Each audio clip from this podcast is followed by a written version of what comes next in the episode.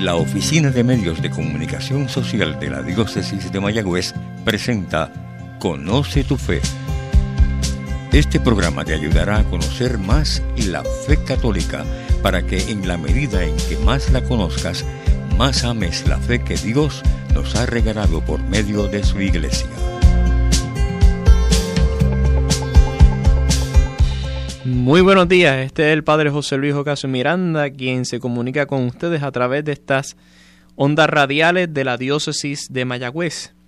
Y hoy nos toca pues profundizar en algo importantísimo que es la doctrina social de la Iglesia. En, este, en la doctrina social de la Iglesia está contenida o está escrita en un documento súper esencial a nuestra fe católica, que es el compendio de la doctrina social de la Iglesia.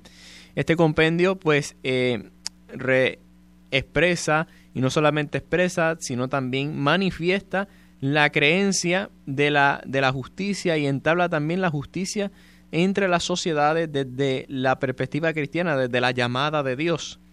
Y hoy nos ha tocado profundizar en dos aspectos o, cuatro puntos esenciales de la doctrina social de la Iglesia.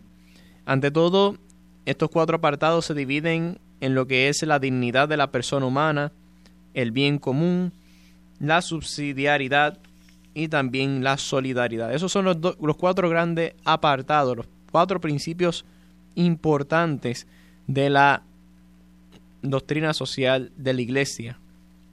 Iniciemos, por ejemplo, hoy con la dignidad de la persona humana, que ha sido pues ante las leyes que estamos viviendo, las leyes del mundo de hoy, eh, ha venido a trastocar mucho esta realidad del ser humano.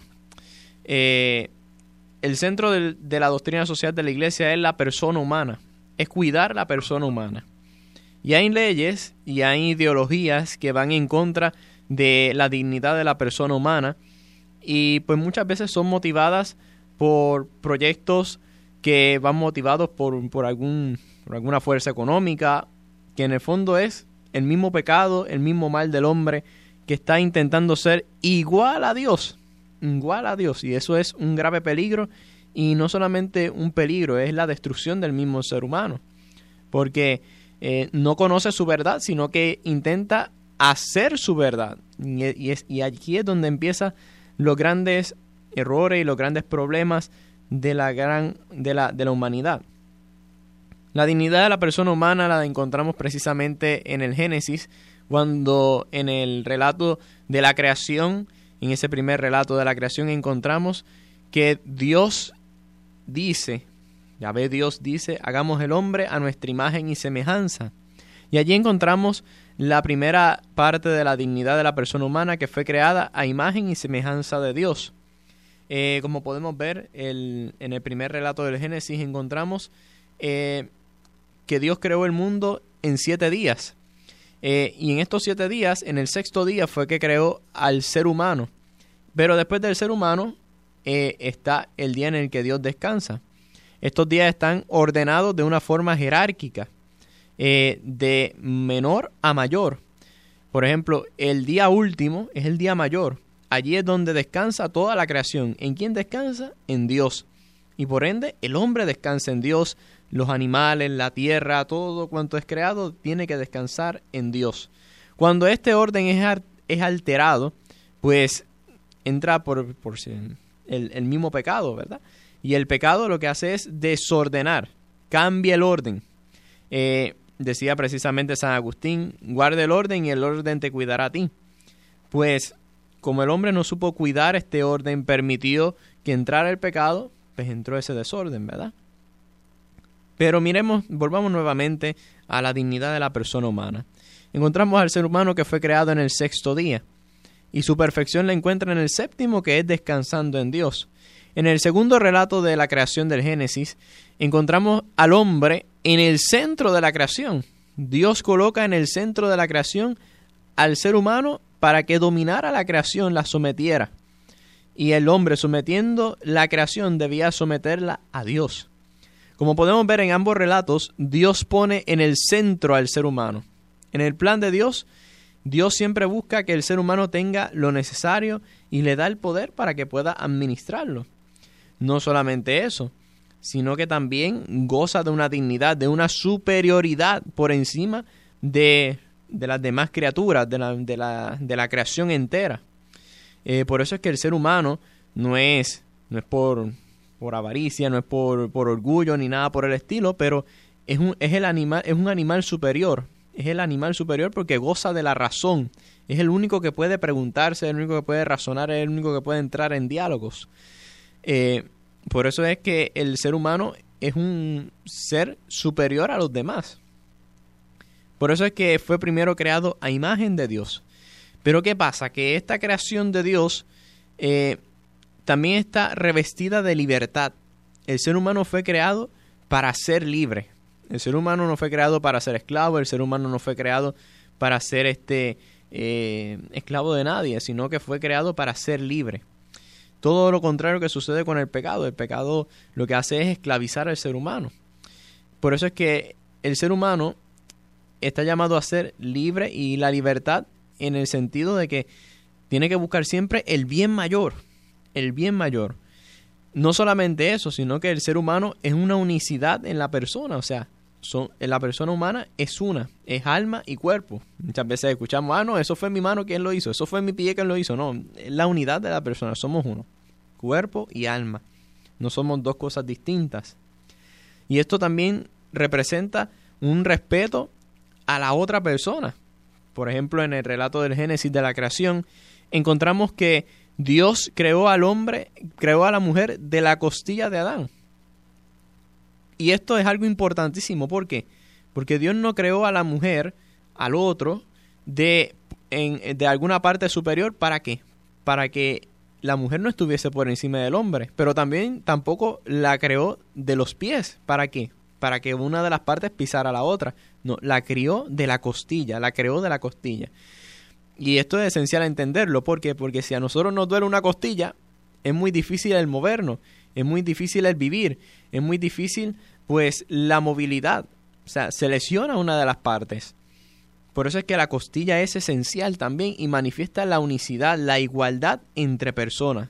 Por eso es que tanto hombre como mujer son iguales en dignidad, en cuanto a esa dignidad humana. Y esto es importante entenderlo porque muchas veces pensamos, claro, hay cositas que en nuestra cultura están muy presentes, muy marcadas y que tal vez hay que irlas sanando, como lo es el machismo, como lo es este el, matriarcado que también estamos viviendo. Todo esto hay que sanarlo, ¿verdad? Desde esa unidad de la persona, desde esa libertad de la persona y desde esa conciencia de que fuimos creados a imagen y semejanza de Dios. Por eso es que la igualdad de la dignidad de la persona humana es importante entenderla en ese sentido. Eh, también el ser humano es un ser sociable. Es otro de los puntos que trae la dignidad de la persona en esta doctrina social, en, la doctrina social de la Iglesia. La sociabilidad de la persona humana significa de, que el ser humano tiene un derecho a vivir en sociedad. Nadie puede vivir eh, solito ni tampoco enajenado del mundo. Y tal vez se verá así con los medios de comunicación, por ejemplo, con el teléfono, con las redes sociales, Instagram, Facebook, Twitter. Muchas veces, pues, tomamos nuestra sociabilidad y, la podemos volver virtual también. La podemos volver de alguna forma pues, pues virtual porque, porque hay una necesidad de relacionarnos con los demás aunque sea virtualmente. Pero esto muchas veces pues eh, se lesiona cuando limitamos nuestras relaciones a una relación cibernética. Eso es como una pareja que tal vez se encuentra o se conoce por las redes sociales y después cuando tienen su primera cita y están delante, eh, se encuentran que hablan más por el teléfono que, estando delante uno del otro en aquella mesa. Y pues, pues no, o sea, eso son, manifiesta, ¿verdad?, cómo están nuestras relaciones hoy en día. Nuestras relaciones muchas veces se quedan en la virtualidad y se nos olvida la socialidad, o sea, que nosotros somos naturales a esa sociabilidad. Tenemos que ser sociales porque es parte de nuestra naturaleza humana y nadie puede ser privado de esto. Eh, incluso aunque los mismos presos, cuando los encarcelan, también necesitan de, esa sociabilidad, porque esto conlleva después otros grandes problemas, como por ejemplo el problema de la depresión, el problema de que no me tuvieron en cuenta, este, todo eso se va manifestando en la vida de una persona que es, por ponerlo así, antisocial, además de que entran otros factores psicológicos y psiquiátricos que también afectan a la persona humana. Por eso es que tenemos que tener en cuenta que nuestra sociabilidad es esencial. También el ser humano tiene unos derechos humanos. Tenemos, todos tenemos derechos por, por ser seres humanos. Por ejemplo, el derecho a la vida, el derecho a la comida, el derecho a una vivienda, el derecho al agua, a la educación. Son derechos humanos. Nosotros este, eh, necesitamos eso para poder vivir como dignamente. Eh, muchas veces, pues, hoy en día le llamamos derecho a cualquier cosa y no cualquier cosa es derecho, sino que pues los derechos son precisamente eh, lo que yo necesito para vivir dignamente. Pero, por ejemplo, el aborto no es un derecho. El aborto no es un derecho porque no es necesario para vivir dignamente. Al contrario, es algo que va en contra de la vida. Eh, la eutanasia tampoco es un derecho, es algo que va en contra de la vida. Eh, las drogas y todo esto son cosas que van en contra de la vida. Por eso es que también tenemos que a la vez asumir nuestros derechos, asumir también que nuestros deberes como seres humanos. Esto nos lleva también a una relación de justicia con las demás personas que se manifiesta en el segundo apartado de la doctrina social de la Iglesia, que es el bien común. ¿Y qué entendemos por bien común? Pues nos dice precisamente el, compendio, el compendio de la doctrina social de la Iglesia que el bien común son las exigencias de las que derriban de las condiciones sociales de cada época y están estrechamente vinculadas al respeto y a la promoción integral de la persona y de sus derechos fundamentales. Por tanto, ¿en qué va dirección, en qué dirección va el bien común? precisamente a la promoción de la persona integral de la persona completa. No puede ser una parte sí, otra parte no. Y de sus derechos fundamentales. Tales exigencias atañen ante todo al compromiso por la paz, a la correcta organización de los poderes del Estado, a un sólido ordenamiento jurídico, a la salvaguardia del ambiente, a la prestación de los servicios esenciales para la persona, algunos de los cuales son al mismo tiempo derechos del hombre, alimentación, habitación, trabajo, educación y acceso a la cultura, transporte, salud libre, circulación de las informaciones y tutela de la libertad religiosa, sin olvidar la contribución de cada nación que tiene el deber de dar para establecer una verdadera cooperación internacional en vistas del bien común de la humanidad entera, teniendo en mente también las futuras generaciones. Esto nos lleva a la mente, este nos lleve, nos debe de llevar a nosotros también a cuestionarnos esta situación que tenemos eh, a nivel mundial de Rusia y Ucrania. Fijémonos que el bien común no es solamente para una sociedad pequeña, se supone que esto llegue al alcance de la globalidad mundial, o sea, de que llegue, que tenga un alcance mundial en todo su sentido. Porque el bien común es para que sea el ideal, por ponerlo así, es que llegue a todos por igual. O sea, debemos de luchar por una sociedad que tenga lo esencial, como acabamos de decir, la alimentación, la habitación, eh, velar por la paz, el trabajo, la educación, el acceso a la cultura, los transportes, salud, pues todo esto se tiene que promover dentro del bien común. Por eso es que el bien común es un deber de todos los miembros de la sociedad, o sea, a nivel mundial, no solamente en nuestros pequeños estados, debe ser algo que esté comprometido en todas sus esferas.